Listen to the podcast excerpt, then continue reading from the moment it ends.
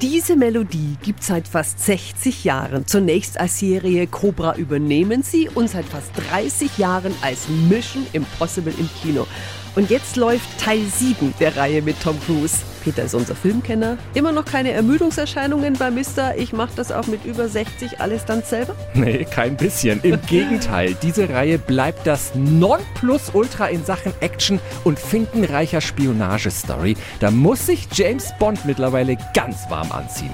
In Dead Reckoning Teil 1 bekommt es Geheimagent Ethan Hunt mit einer künstlichen Intelligenz zu tun, die außer Kontrolle zu geraten droht und mit einem Gegner, der Hans dunkle Vergangenheit heraufbeschwört, sodass Hans oberste Devise ins Wanken gerät, was seine Mitstreiter angeht. Ethan, was ist dein oberstes Ziel? Euer Leben wird immer wichtiger für mich sein als mein eigenes. Keines unserer Leben könnte wichtiger sein als diese Mission.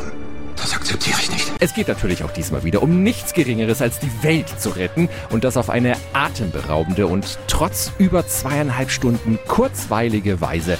Das Thema KI ist hochaktuell, die Action-Szenen sind unglaublich. Ob bei einer Autoverfolgungsjagd in Rom in einem quietschgelben alten kleinen Fiat 500 oder im Finale im Orient Express, der in den Alpen in eine Schlucht stürzt.